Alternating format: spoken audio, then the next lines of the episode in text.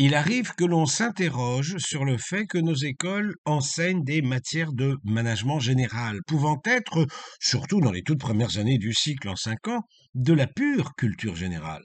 À une époque où, depuis notre rive, on assiste au naufrage de l'université qui a heurté un iceberg pour avoir pris la direction contraire. Cela peut en effet surprendre. Mais nous ne faisons que répondre à une demande formulée par les entreprises elles-mêmes, où nos étudiants commencent leur carrière.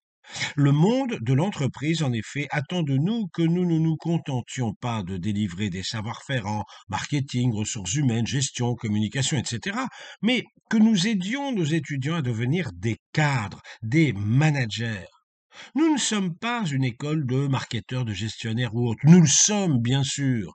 Mais par-delà ces expertises, nous sommes un groupe d'écoles de management. C'est là qu'interviennent plusieurs enseignements qui ne sont pas à proprement parler techniques ou spécialisés, mais qui aident nos étudiants à prendre du recul sur le monde qui les entoure, de façon à ce que les phénomènes qui s'y observent soient évalués avec le plus de clairvoyance possible, ce qui les aidera à évaluer avec la même clairvoyance la vie de leur entreprise et donc à prendre les bonnes décisions. Pour démarrer cette année 2023, je citerai le philosophe allemand Gunther Anders, qui en 1956 publia un livre à bien des égards prémonitoire, L'obsolescence de l'homme. Ayant été un témoin des totalitarismes de son époque, il prévoyait que l'avenir des grands desseins d'aliénation collective ne passerait plus par la violence, mais par un conditionnement fondé sur la limitation de nos aptitudes personnelles à être soi-même. Il s'agira, prédisait-il, de réduire de manière drastique le niveau et la qualité de l'éducation pour la ramener à une forme d'insertion professionnelle. Un individu inculte n'a qu'un horizon de pensée limité. Sa pensée est bornée à des préoccupations matérielles médiocres qui lui interdisent d'exercer son libre arbitre. L'information destinée au grand public sera anesthésiée. On diffusera massivement via la télévision des divertissements abrutissants, flattant toujours l'émotionnel, l'instinctif.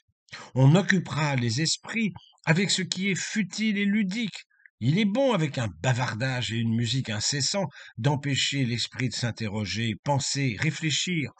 On fera en sorte de bannir le sérieux de l'existence, de tourner en dérision tout ce qui a une valeur élevée, d'entretenir une constante apologie de la légèreté, de façon à ce que l'euphorie de la publicité, de la consommation, devienne le standard du bonheur humain et le modèle de la liberté.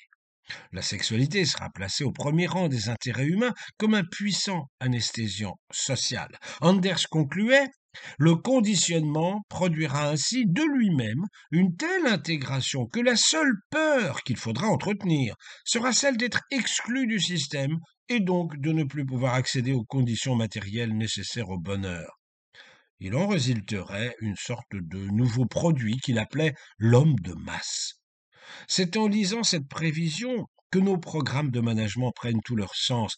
Notre ambition à nous est de replacer l'homme au cœur de l'entreprise, de lui rendre son rôle d'acteur principal, de façon à ce que l'économie soit au service de l'homme et non pas le contraire. Bonne année 2023.